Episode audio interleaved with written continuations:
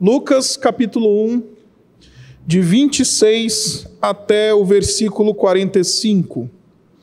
Diz assim: No sexto mês, Deus enviou o anjo Gabriel a Nazaré, cidade da Galileia, a uma virgem prometida em casamento a certo homem chamado José, descendente de Davi. O nome da virgem era Maria. O anjo, aproximando-se dela, disse: Alegre-se, agraciada, o Senhor está, está com você. Maria ficou perturbada com essas palavras, pensando no que poderia significar esta saudação. Mas o anjo lhe disse: Não tenha medo, Maria, você foi agraciada por Deus. Você ficará grávida e dará à luz um filho, e lhe porá o nome de Jesus. Ele será grande e será chamado Filho do Altíssimo. O Senhor Deus lhe dará o trono de seu pai Davi, e ele reinará para sempre sobre o povo de Jacó, e seu reino jamais terá fim. Perguntou Maria ao anjo: Como acontecerá isso, se sou virgem? O anjo respondeu: O Espírito Santo virá sobre você, e o poder do Altíssimo a cobrirá com a sua sombra. Assim, aquele que há de nascer será chamado Santo, Filho de Deus. Também Isabel, sua parenta, terá um filho na velhice. Aquela que diziam ser estéril já está no seu sexto mês de gestação, pois nada é impossível para Deus. Respondeu Maria: Sou serva do Senhor, que aconteça comigo conforme a tua palavra. Então o anjo a deixou. Naqueles dias, Maria preparou-se e foi depressa para a cidade da região montanhosa da Judéia, onde encontrou na casa de Zacarias e saudou Isabel. Quando Isabel ouviu a saudação de Maria, o bebê agitou-se em seu ventre, e Isabel ficou cheia do Espírito Santo, em alta voz exclamou: Bendita é você entre as mulheres, e bendito é o fruto, o filho que você dará à luz mas porque sou tão agraciada a ponto de me visitar a mãe do meu Senhor. Logo que a sua saudação chegou aos meus ouvidos, o bebê que está em meu ventre agitou-se de alegria. Feliz é aquela que creu que se cumprirá aquilo que o Senhor lhe disse. Agora vá para o capítulo 2, versículo 19. Maria, porém, guardava todas essas coisas e sobre elas refletia em seu coração. Esta é a palavra de Deus. Boa noite, igreja. Boa noite. Só gostaria de dizer que é sempre uma grande honra, né, ao mesmo tempo uma grande responsabilidade, não é? Estar aqui em cima desse púlpito, vai ser um canal da palavra de Deus a esta igreja que eu tanto amo, né, a Igreja Batista Urbana. Como, você, como vocês sabem, é, nós estamos de uma série, né, o tema do Advento. Se você não tem acompanhado, você pode assistir pelo canal do YouTube, né, está tudo lá gravado para você revisitar e assistir quando você quiser. Né. Nesta série nós estamos aprendendo sobre esse período que anuncia a chegada do Messias, que anuncia o nascimento de Cristo, o período que antecede e é a preparação para o Natal. Mas nós estamos navegando à luz ou na perspectiva de personagens bíblicas femininas deste período, né, do Advento. Embora o Natal seja sobre a pessoa de Jesus Cristo, sobre o nascimento de Jesus Cristo, e se o seu Natal não celebra o nascimento de Cristo, não é Natal, não é apenas uma reunião, mas nossa série As Mulheres do Advento, ela busca compreender a vista de algumas mulheres que vivenciaram ou foram testemunhas deste período do Advento. E o primeiro sermão da série, o pastor Isaac nos falou sobre Eva, a ancestral. Eva foi a primeira mulher a receber a promessa de que Deus haveria de enviar uma descendente, um nascido de mulher. A primeira pessoa sobre o Senhor, primeira promessa né, sobre o Senhor Jesus Cristo. E portanto, Eva foi a primeira mulher do advento. Na semana passada nós ouvimos sobre Isabel, a estéreo. Uma mulher que podemos ter como modelo de fé e que foi cheia do Espírito Santo. E também foi a primeira a bendizer o Senhor Jesus ainda no ventre de Maria. E hoje nós falaremos sobre uma outra mulher que não poderia ficar de fora dessa série, não é mesmo? Falaremos sobre a mãe de Jesus, Maria a Agraciada. Eu peço, por gentileza, que você incline novamente sua cabeça. Fazemos mais uma oração. Senhor, nosso Deus, nosso Pai, nós somos gratos a Ti por essa oportunidade. E te peço que o Teu Santo Espírito se faça presente em nosso meio, que Ele nos ilumine, nos dê direção, nos ajude a compreender as palavras do Teu livro sagrado. E podemos aplicar essas palavras em nossas vidas. Que a sua igreja ouça, reconhecendo a tua voz e guardando somente aquilo que provém da tua palavra. Assim, eu oro no nome de Jesus o Cristo. Amém. Maria, a mãe de Jesus, é uma mulher de bastante destaque em toda a história da religião judaico-cristã. E certamente é um personagem bastante polêmica. Eu, como um ex-católico, não nasci em berço cristão, conheço bem a tradição católica romana, fiz catecismo, eu fiz crisma, primeira comunhão, e até mesmo já pensei em ser padre. Quando era bem novinho, é, passou na minha mente essa chamada, né, essa vocação, Deus já havia colocado em meu coração. Mas em um determinado momento, eu me converti, lendo a palavra, conheci verdadeiramente a Cristo. Deus colocou no meu coração o desejo de constituir uma família. Então eu conheci a igreja evangélica protestante me converti. Então eu poderia falar de Maria, mãe de Jesus, em duas perspectivas, dois lados de uma moeda diferente. Afinal, infelizmente, quando o assunto é a mãe de Cristo, existe uma discórdia, né, entre dois lados opostos. Por um lado, na intenção de adorar e de honrar Maria, eles acabam idolatrando como a mãe de Deus, como a grande mediadora intercessora como Maria Imaculada, Corredentora, como Maria Rainha do Céu. Por outro lado, no receio de cair nessa mesma idolatria, acabam cometendo outro erro. O medo de falar em Maria e um culto, e ainda mais com velas acesas em cima desse púlpito, não é mesmo? Aos olhos de outros, alguém pode falar: será que isso é igreja evangélica mesmo? Ainda mais recitando né, o nosso credo apostólico na ceia. Isso, irmãos, porque justamente esse medo de sermos acusados de adoradores de Maria, nós muitas vezes não oferecemos a ela a honra que é devida, como uma mulher agraciada, corajosa, humilde, obediente e uma mulher cheia de fé. Para não tendermos a nenhum desses extremos de dobrar nossos joelhos diante de Maria e adorá-la, ou então menosprezá-la, sem sequer querer citar o seu nome. Acredito que o modo de nós honrarmos Maria da melhor maneira, nós simplesmente precisamos voltar nosso entendimento para a Escritura Sagrada. E o que ela nos diz a respeito dela. Então, para contextualizar né, e saber onde, nós, saber onde nós estamos, Neste primeiro capítulo do Evangelho de Lucas, já vimos a respeito da história de Isabel e de Zacarias, que sendo idosos, e ainda Isabel uma mulher estéril, eles não tinham filhos, como você pode ver no versículo 7. Mas um anjo chamado Gabriel visita Zacarias e diz que a sua oração havia sido ouvida e que Isabel ficaria grávida e daria luz ao menino, chamaria João. Esse seria grande diante do Senhor e prepararia para ele, para Deus, um povo.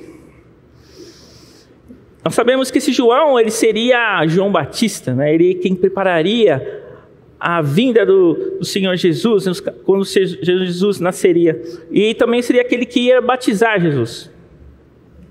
E seguindo essa narrativa do primeiro capítulo, a partir do versículo 26 que nós lemos hoje, esse mesmo anjo que se apresentou a Zacarias Agora, quando Isabel já estava grávida no sexto mês, aparece este anjo a uma outra mulher. Uma mulher da cidade de Nazaré, que era virgem, prometida a casamento a um homem chamado José. E essa mulher se chamava Maria. Em primeiro lugar, eu queria destacar aqui a virgindade de Maria. Texto diz que ela era virgem. Também podemos confirmar esse fato no versículo 34, quando ela diz: Como será isso?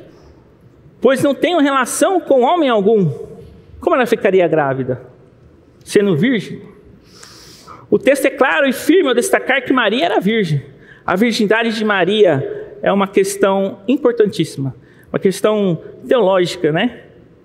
Porque se para se ter uma visão correta da encarnação de Jesus, nós dependemos da verdade de que Jesus nasceu de uma virgem. A natureza da concepção virginal de Jesus, ela testifica tanto sobre a sua divindade, Jesus era Deus, mas também sobre a sua falta de pecado. Jesus não possuía o pecado original de Adão. Jesus nasce sem pecado. Nascimento virginal e através do Espírito Santo de Deus faz que Jesus seja o único homem sem pecado e por isso capaz de remir o meu e o seu pecado. Aquele que não tinha pecado se fez pecador por nós, carregou nossos, peca nossos pecados e pagou o preço na cruz. E como diz a carta aos Romanos, capítulo 5, versículo 19: Como por meio da desobediência de um só homem, muitos foram feitos pecadores, assim também por meio da desobediência de um único homem, muitos serão feitos justos. Maria é uma figura muito polêmica, como nós dissemos. Nós poderíamos ficar aqui desmistificando alguns falsos ensinos sobre ela, dizendo que Maria não é. Ela não é a mãe de Deus, ela não é a Imaculada, não é a Maria intercessora ou mediadora, ou não é a Maria corredentora. Mas eu acredito que podemos honrar mais a Maria observando o que as Escrituras nos ensinam sobre ela, sobre essa mulher magnífica e, que, e por que colocá-la nessa série do Advento. primeiro ponto que eu queria destacar que a Escritura nos ensina sobre Maria é que Maria é uma mulher agraciada por Deus. Versículo 28 vai dizer: O anjo entra onde Maria está e diz: Alegra-te, agraciada ou muito favorecida. O Senhor é contigo. Outras traduções, como a Vulgata Latina, vai traduzir essa expressão agraciada, muito favorecida, por cheia de graça. E você conhece um pouquinho a oração da Ave Maria, vai reconhecer essa frase quando diz Ave Maria, cheia de graça, o Senhor é convosco. Mas ainda o anjo diz a Maria, no versículo 30, não tenha medo. Você foi agraciada por Deus, ou porque achaste graça diante de Deus. Não tenha medo, porque você foi agraciada, Maria. Maria, aqui portanto, ela é recipiente da graça. Ela recebe a graça de Deus. Ela não é a fonte da graça para outros. Ela é a beneficiária, ela é que é o alvo da graça de Deus. E no versículo 31, o anjo explica a Maria porque ela é tão graciada. Você ficará grávida e dará à luz um filho, e lhe porá o nome de Jesus. Ele será grande, será chamado Filho do Altíssimo. Lembre-se que João, no ventre de Isabel, segundo o anjo, ele seria grande diante de Deus. E ainda mais para frente, lá no versículo 76, no capítulo que narra o nascimento de João Batista, ele é chamado profeta do Altíssimo. Mas o filho de Maria não. O filho de Maria é chamado filho do Altíssimo. E o texto continua dizendo, no versículo 32, o Senhor Deus lhe dará o trono de seu pai Davi, e ele reinará para sempre sobre o povo de Jacó e o seu reino jamais terá fim. O anjo estava dizendo as palavras de Isaías, no capítulo 9, que fala a respeito do nascimento de Jesus. Ele estenderá o seu domínio e haverá paz sem fim sobre o trono de Davi e sobre o seu reino. E aqui então Maria ela começa a entender sobre o que ou sobre quem o anjo estava falando. No versículo 37, onde responde a Maria: Descerá sobre ti o Espírito Santo, e o poder do Altíssimo te envolverá com sua sombra. E por isso também o ente santo que há de nascer será chamado Filho de Deus. Maria, neste momento, ela compreende porque estava sendo grandemente agraciada por Deus. Ela seria a mãe do Messias. Seria ela quem daria a luz ao Messias que era tão esperado. Uma coisa que o judeu sabia fazer era esperar o Messias. Seria ela a mãe do Salvador. Seria ela a mulher da raiz de Davi, que daria a luz ao descendente prometido por Deus em, a Eva lá em Gênesis 3. Entendam a grandiosidade de ser mãe do Messias. Parafraseando Santo Agostinho, imaginem amamentar aquele que enche os seios da mulher, carregar no colo aquele que formou as mãos e formou o homem, formou a mulher ensinar as primeiras palavras àquele que é a própria palavra. Ser criado por uma mãe, aquele que criou todas as coisas. É por isso que Maria é agraciada. Pelo tamanho da graça que foi concedida a ela por Deus. Por isso ela é muito favorecida, ela tem o favor de Deus, ela é alvo do favor de Deus, da graça divina. Maria é a mulher agraciada por Deus. Mas o texto também fala que Maria é uma mulher corajosa. O versículo 29 diz que Maria se perturbou com a mensagem do anjo. E o anjo diz: Não tenha medo. Maria certamente teme ouvir o anjo. Mas pense comigo: Maria estava noiva de José, em estado de noivado. Os estudiosos dizem que ela tinha em torno de 14 a 16 anos de idade, uma adolescente. Naquela época, casava-se bem cedo, né? Hoje a gente demora um pouquinho mais para casar. E para alegria dos pais, não tinha namoro naquela época, né? o, era prometida a casamento, né? Um casamento arranjado pelos pais. Era uma espécie de contrato, onde certamente ele era pago algum dote, né? Pelo, pelo pai da noiva. Mas o casamento, ele era só era consumado na noite de núpcias, né? E Maria então está aguardando esse tempo, então estava noiva, não estava casada com José. Agora, Maria aparece grávida. Imaginem os pais de Maria. Seriam eles quem iriam ir até a família, deveriam ir até a família de José e dizer: Ó, deu ruim. É.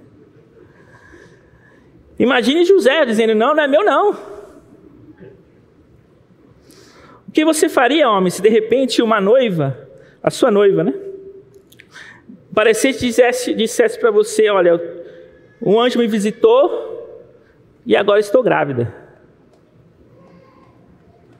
Você acha que foi fácil para Maria? Um anjo, 1,80m, loiro dos olhos verdes. Prazer, Gabriel, né?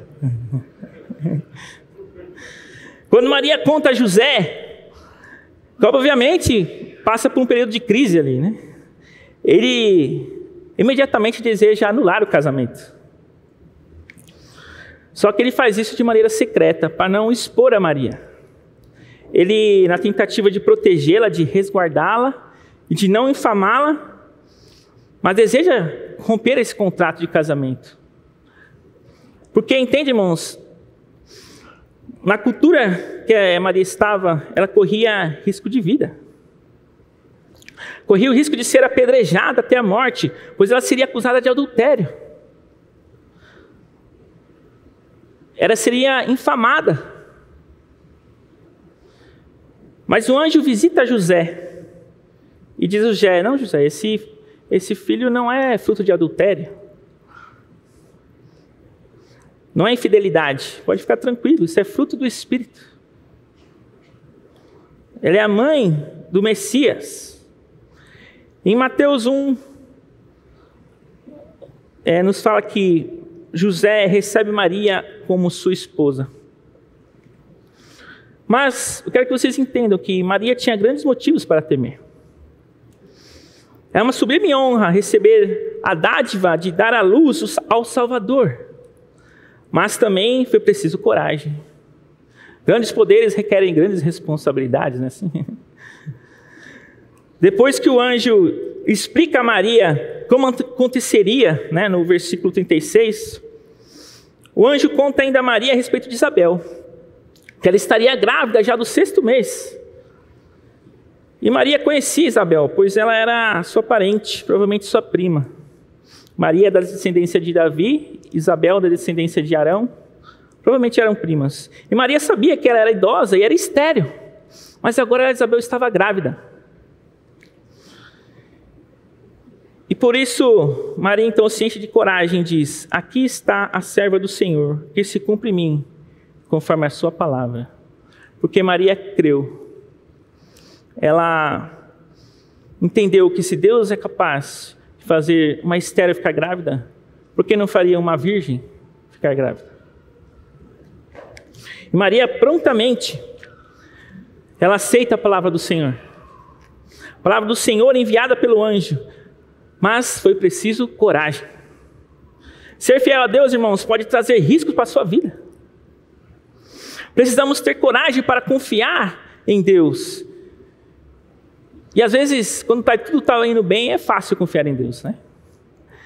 O meu filho Davi, ele sempre me ensina muito, né? E como é interessante como a gente aprende com os filhos, né?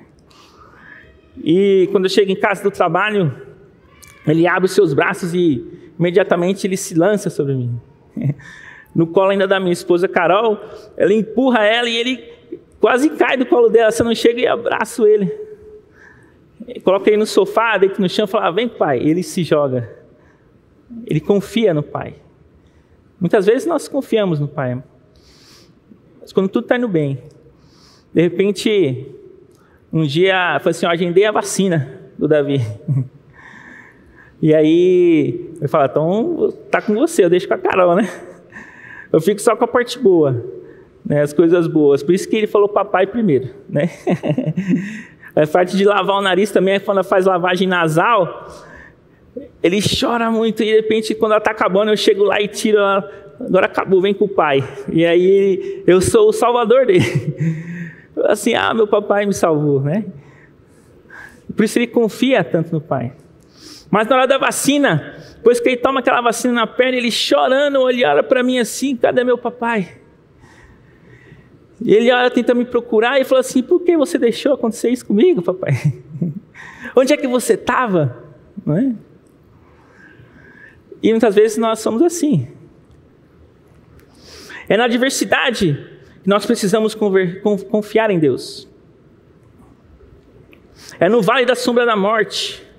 É em meio à pandemia. E acredite, a vacina e a ciência são providências de Deus, né? Mas nós precisamos ser corajosos para enfrentar até mesmo este mundo caído, este mundo imoral, corrompido pelo pecado. Ser virgem hoje aos 16 anos como Maria é um tabu. Né? Uma adolescente de 16 anos dizer que é virgem muitas vezes é motivo de zombaria, motivo de escárnio. Mas nós precisamos ter coragem Dizer que Deus criou homem e mulher, e o que passar disso é pecado diante de Deus, é preciso ter coragem, irmãos. É preciso ser fiel à palavra de Deus. Seja corajoso como Maria. Maria achou graça diante de Deus, mas ela foi corajosa. Maria achou graça diante de Deus, mas ela foi uma mulher corajosa. Mas o texto também diz que Maria foi uma mulher humilde. Maria nunca pediu veneração alguma. Maria nunca requereu alguma adoração para si. E a Bíblia também não aponta nenhuma adoração a ela. Pelo contrário, no versículo 29, diz que Maria, ao ouvir a saudação do anjo, se perturba e começa a pensar: o que significa essa saudação? O anjo diz: Alegra-te, agraciada, o Senhor é contigo.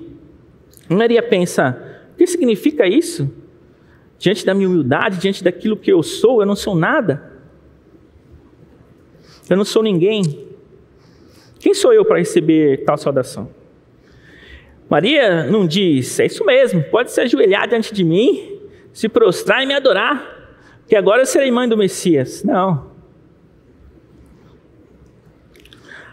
Maria sabia quem ela era antes e depois de receber a anunciação do anjo. No versículo 38, após o anjo anunciar as palavras a Maria, ela diz: Aqui está a serva do Senhor. Nós podemos traduzir também: Aqui está a escrava do Senhor que se cumpra em mim conforme a tua palavra. Maria se coloca como serva. Maria não se coloca como a rainha do céu, mas como serva. Nós não lemos o texto que segue a partir do versículo 46, mas esse texto é conhecido como Magnificar, ou o Cântico de Maria. Nesse cântico, Maria louva o Senhor, dizendo: A minha alma engrandece o Senhor, e meu espírito se alegrou em Deus, meu Salvador. Ela mesma declara necessitar de um Salvador. Ela não se declara Maria imaculada, ela é uma serva pecadora, não se vangloria, ela precisa de um Salvador. E ela continua, pois atentou para a humildade da sua serva. Mais uma vez, ela se coloca como serva. Podemos traduzir ainda esse versículo: e se atentou para a humilhação da sua serva. Não sei se vocês sabem, mas esse período, a época de Maria, não era fácil para as mulheres. Naquela época, essa sociedade judaica, a mulher era considerada a porta de entrada da maldição.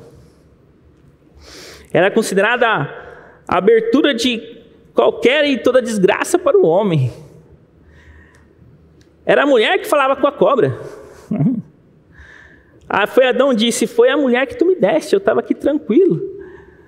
E você criou a mulher por causa do homem. A mulher teria uma submissão, a missão era do homem, não da mulher. A mulher sempre ficava em segundo plano. A mulher era a segunda da criação e a primeira a pecar. A mulher era vista como um objeto de procriação. Não tinha valor algum na cultura e na sociedade da época. Mas se houvesse alguma dignidade na mulher, seria de conceber filhos. Portanto, a mulher que não tinha filhos era extremamente humilhada. Se ela não pudesse ter filhos, o homem poderia requerer ter filhos com a escrava, com a empregada. Por isso, Isabel, a estéreo, também declara no versículo 25: Isto é obra do Senhor. Agora ele olhou para mim com favor, para desfazer a minha humilhação perante o povo. E Maria, sendo mulher, ela já foi grandemente agraciada por Deus somente pelo fato de conceber um filho. E muito mais agraciada por conceber o Filho de Deus. E a cena diz: Deus atentou para a humilhação da sua serva. Pense comigo, Maria, da cidade de Nazaré, uma cidade simples, pequena, humilde. Pode vir alguma coisa boa de Nazaré? É assim que falavam. Né? Mas foi ali que Deus visitou a Maria. A mulher humilde de coração. Quem conhece a história sabe que Maria teve que sair da cidade junto com José, pois haveria ali um recenseamento. E José era da casa de Davi, então ele teria que ir para Belém, e ele levou Maria grávida. Aproximadamente cerca de 130 quilômetros de Nazaré até Belém. E Maria, agora grávida do Messias, o Salvador, é lógico que ela gostaria de ir com uma carruagem né, até Belém. Porque ela iria a pé ou de jumento, né? de camelo. Não, ela era a mãe do Messias. Chegando em Belém, não havia mais hotel cinco estrelas. E coitado do José, não é? Se vira, José. Eu não quero ficar em pensão, não. Eu botar meu filho num coxo de animal, na manjedoura. Jamais, eu sou a mãe do Messias, a mãe do Salvador. Jesus nasce e agora eles recebem uma ordem que terão que atravessar todo o deserto para chegar no Egito. E Maria ela tem que se exilar com o Filho de Deus. Depois tem que voltar para Nazaré, aquele submundo, né? Voltar para Nazaré, aquela espelunca. Como é que eu vou educar meu filho nessa cidade? Não, eu quero a melhor escola para ele. Eu quero a melhor academia para o meu filho. Se você fosse mãe do Messias, você aceitaria uma condição humilde dessas? Maria sabia quem, é, a quem ela daria luz. Mesmo sabendo quem a, quem a daria luz, que era a mãe do Salvador, a mãe do Messias, Maria ela permanece humilde. O que Maria vem nos ensinar hoje é: vamos baixar nossa bola um pouquinho, né? Abaixa nossa bola aí. Eu sou mãe do Messias. Quanto maior e mais elevada é a sua posição, mais humilde você deve ser. Quanto maior e mais elevado posição que você ocupa na sua vida, mais humilde você deve ser. Seja humilde. É na humildade que Deus visita, é na humildade que, que Deus envia o seu anjo. Hoje, com tantos líderes se vangloriando, se auto-intitulando apóstolos, né? dizendo: Eu sou ungido do Senhor. Imaginem ser a mãe do Salvador. Independente da cor do seu cartão de crédito, do tamanho das suas posses, do carro que você tem, aprenda com Maria a ser humilde. Alguns não adoram a Maria, mas adoram o seu bolso adora os seus bens. Humildade é, no entanto, saber que tudo vem de Deus, tudo vem do Senhor. Não é pela força do seu braço, não é pela sua inteligência ou pelo seu diploma, é pela mão do Senhor. Não é errado ter coisas boas para sua vida. O Davi nasceu no hospital lá na Avenida Paulista, né? E agora está na moda aquele. Moda não, está né? em alta, né? O parto humanizado, né? Carol leu não sei quantos artigos sobre esse assunto, pesquisou, né? E nós temos esse hospital, tem aquelas bolas de pilates, né? Aquela banheira, toda aquela. Eu comia café da manhã, almoço, café da tarde, jantar, café da noite, tudo no hospital. Mas, filho de Deus, nasce enrolamos um pano sobre ele e colocamos num coxo de animal. Mas não é errado ter coisas boas para sua vida. Nossa última série já falou bastante sobre generosidade. Não vou me aprofundar mais. O problema da, problema da teologia da prosperidade é exatamente por ela não ser totalmente falsa. Ela distorce uma verdade da Escritura, que Deus é Deus de bênçãos. Deus é Deus que abençoa. Deus é Deus que visita o humilde e derrama da sua graça. Mas tome cuidado. Seja humilde como Maria foi. Maria achou graça diante de Deus, mas ela foi corajosa e ela foi humilde. Mas Maria também foi obediente. Maria, ela certamente tinha sonhos. Ela se planejava casar com José. Mas Deus faz uma reviravolta na, na história de Maria e também na história da humanidade.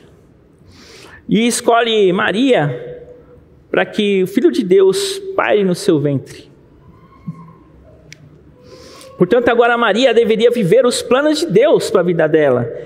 E ela reconhece que Deus é o Deus que controla toda a história.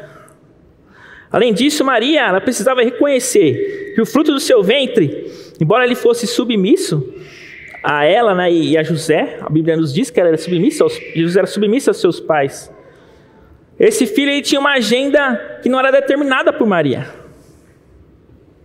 Quando Jesus tinha 12 anos, seus pais o perdem em uma festa e o encontram três, três dias depois, lá no templo em Jerusalém, assentado em meus doutores, ouvindo e interrogando-os. Eu, quando era menor, já me perdi da minha mãe também na 25 de março. E foi um desespero, irmãos. Minha mãe é baixinha. Ela se enfiou no meio da multidão. E foi um desespero. E foi um alívio quando eu avistei. Mas Jesus, ele estava de boa, irmãos. Estava tranquilo lá no templo. E quando sua mãe pergunta, filho, por que fez isso com a gente? Não é? Você está ficando doido, menino, imagina Maria dizendo. O homem do saco vai te pegar, né? É o que minha mãe falava para eu não sair na rua.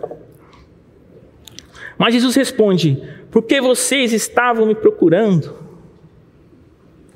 Não sabiam que eu devia estar na casa do meu pai? Por que você estava me procurando? Imagina Maria dizendo: Esse menino é maior que eu. A agenda dele segue a agenda do céu e não a agenda da terra. Ela percebeu que a agenda do seu filho era diferente.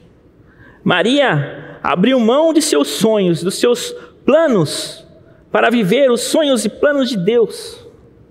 Ela estava vivendo a vocação, a vontade de Deus para a vida dela, ser a mãe do Salvador. Qual é a sua vocação? O que Deus te chamou para fazer? Quão obediente a Deus você deseja ser? O quanto estamos dispostos a abrir mão dos nossos maiores sonhos para viver os sonhos de Deus?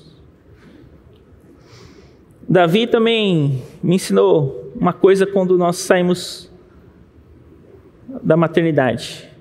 Meu filho recém-nascido, dentro do hospital nós tínhamos todo o preparo, né? Durante uma semana foi ensinando como dar banho e cuidado, né? E quando nós saímos de carro, olho para o retrovisor e a minha esposa Carol estava em pranto. Eu falei, mas o que aconteceu? E ela disse, eu estou com medo. Nós tínhamos todo o cuidado no hospital e agora Deus fala assim, agora é com vocês. Nós tínhamos que cuidar daquela criança frágil, recém-nascida. E dá vontade de a gente colocá-la numa bolha, né? A gente quer proteger, quer colocar debaixo dos nossos braços. Mas Deus falou ao nosso coração: antes de ser seu filho, ele é meu filho. É eu quem cuido dele. Antes de ser nosso filho, ele é filho de Deus. Como dizem, nós criamos filhos para o mundo, né? E o cristão cria filho para Deus. E Maria era um exemplo de maternidade. É preciso coragem, humildade e obediência para compreender que a agenda daquele filho era diferente. Ela não poderia colocar Jesus numa bolha. Maria foi exemplo de obediência e de maternidade ao pé da cruz. Porque muitos não adoram Maria, mas adoram seu filho adoram a namorada, a esposa, o marido, sua família. Mas Maria foi um exemplo de maternidade ao pé da cruz. E, porventura, como você enxerga Maria ao pé da cruz? O texto não diz, mas. Será que Maria é uma mulher que fica desesperada e descontrolada na cruz? Será que ela vai para cima dos soldados, né? E quem olha de fora sente pena dela, sente dó dela. Uma mãe que se descabela, gritando e chorando, ou até mesmo pedindo por um milagre. Eu não vejo assim, irmãos. A palavra de Deus não diz, mas compartilho com vocês.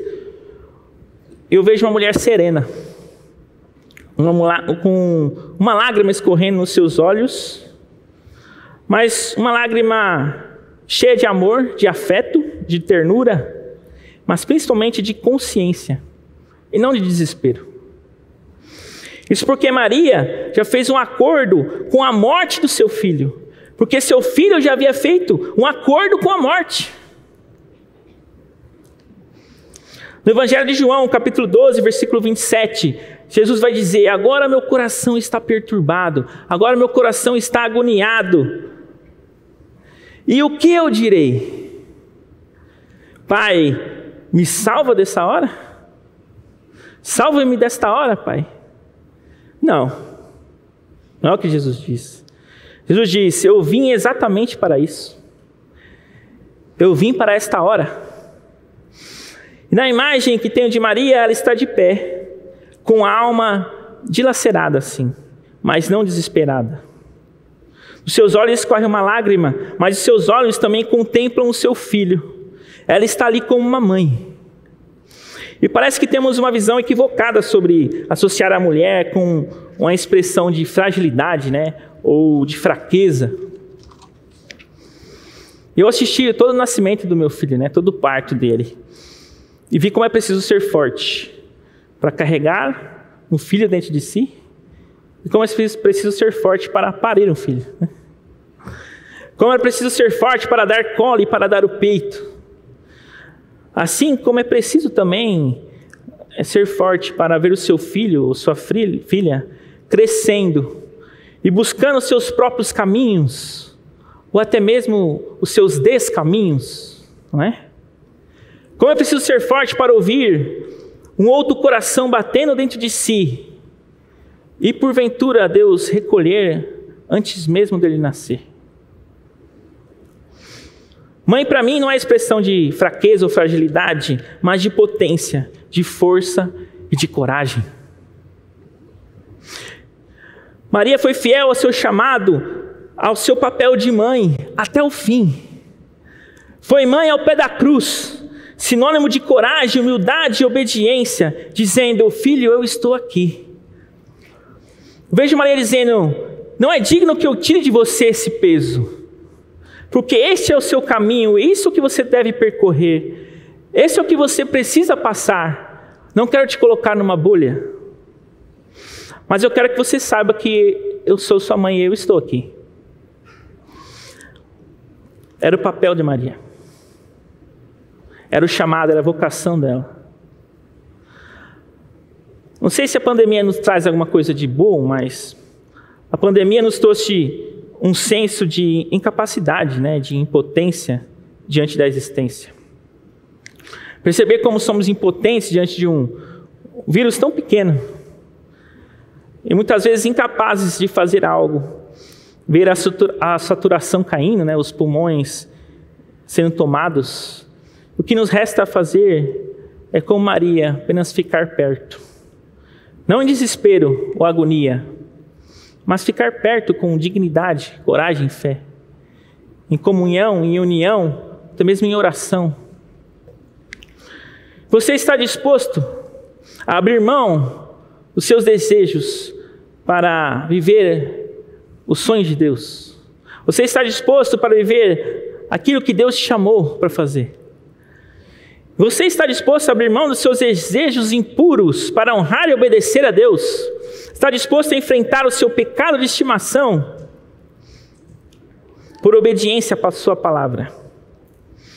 Escolher a palavra de Deus e ser fiel ou ver aquela pornografia no seu celular? Ou obedecer ou sonegar aquele imposto? Discutir e xingar no trânsito? Mentir e ser um mau exemplo para o seu filho? Está disposto a viver conforme a palavra de Deus para a sua vida? Este é o manual de vida para você colocar em prática.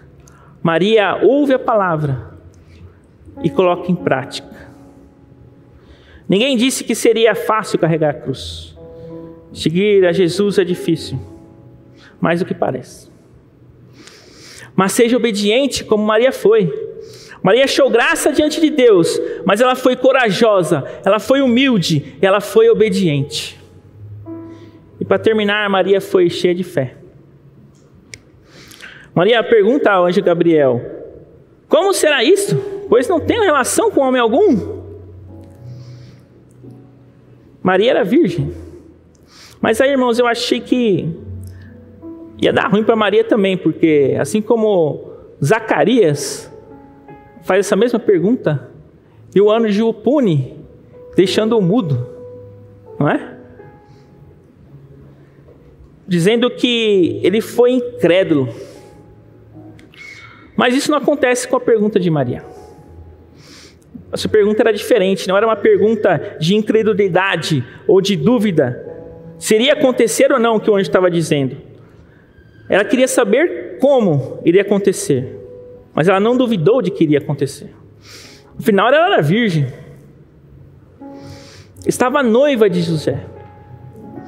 Zacarias era casado com Isabel. Ele perguntaria como, nós sabemos como, né? Era casado, homem casado. Mas Maria era virgem. E olhem o zelo de Maria. Como vai acontecer? Eu ainda não sou casado. Não havia dúvida no coração de Maria. Ela não duvidou e simplesmente creu na palavra de Deus, enviada pelo anjo Gabriel.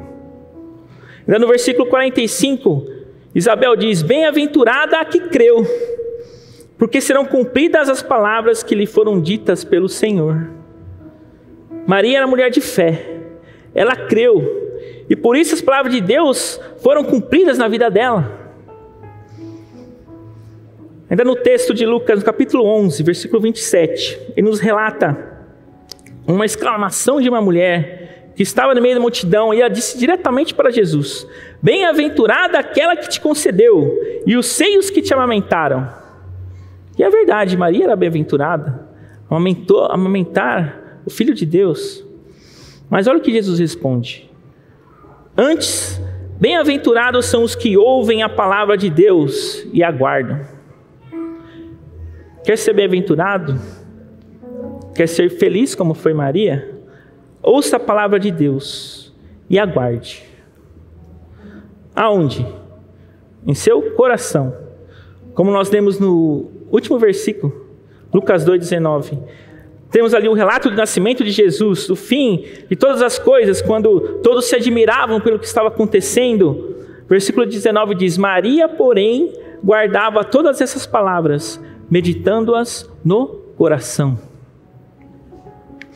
Bem-aventurados são os que ouvem a palavra de Deus e aguardam. Maria era bem-aventurada, pois foi agraciada por Deus. Mas Maria era bem-aventurada, porque guardava a palavra de Deus e a meditava em seu coração. Quer aumentar a sua fé? Ouça a palavra de Deus. A fé vem pelo ouvir a mensagem, a mensagem é ouvida mediante a palavra de Cristo. Ouça a palavra de Deus, medite nela dia e noite, guarde o seu coração e será bem-aventurado. A verdadeira e real felicidade do cristão é guardar a palavra de Deus e meditá-la em seu coração. Seja piedoso, cheio de fé, como foi Maria.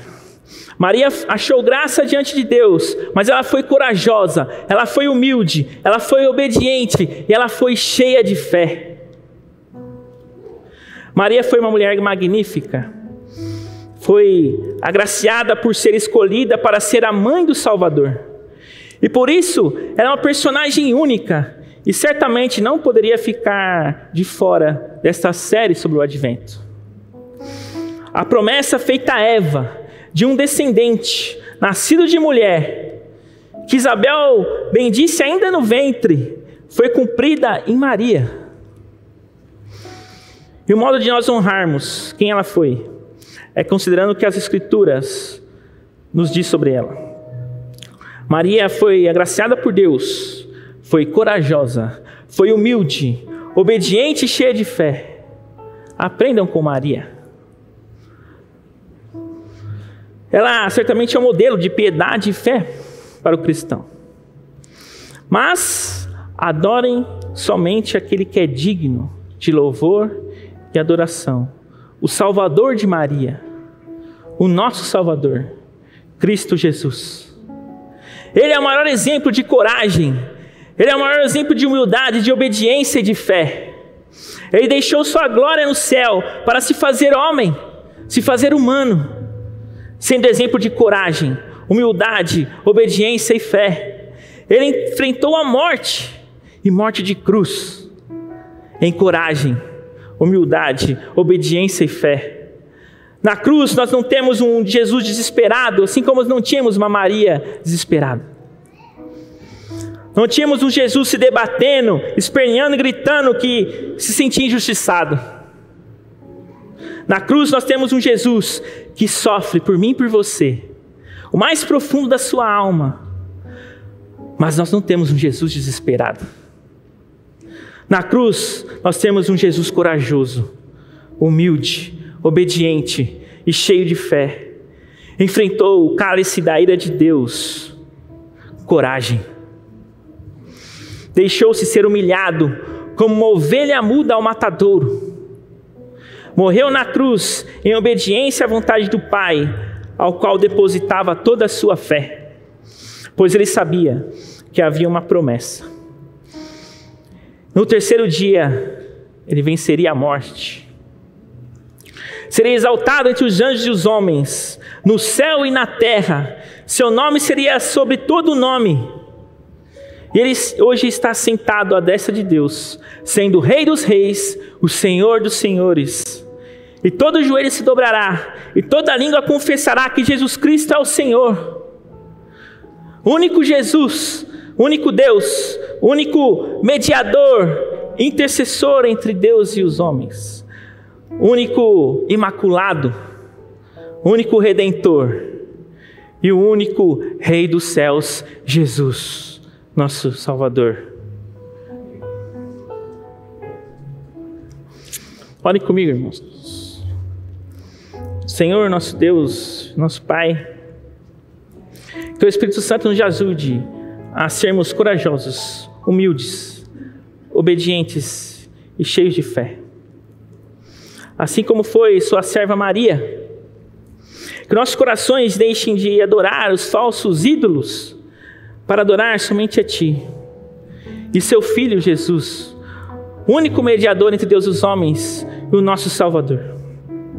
Que nós aprendamos a guardar a Sua palavra, meditarmos nela, guardando em nosso coração e praticando-a, para que sejamos sal e luz neste mundo. Assim, nós te pedimos e te agradecemos. Em nome de Jesus, o Cristo.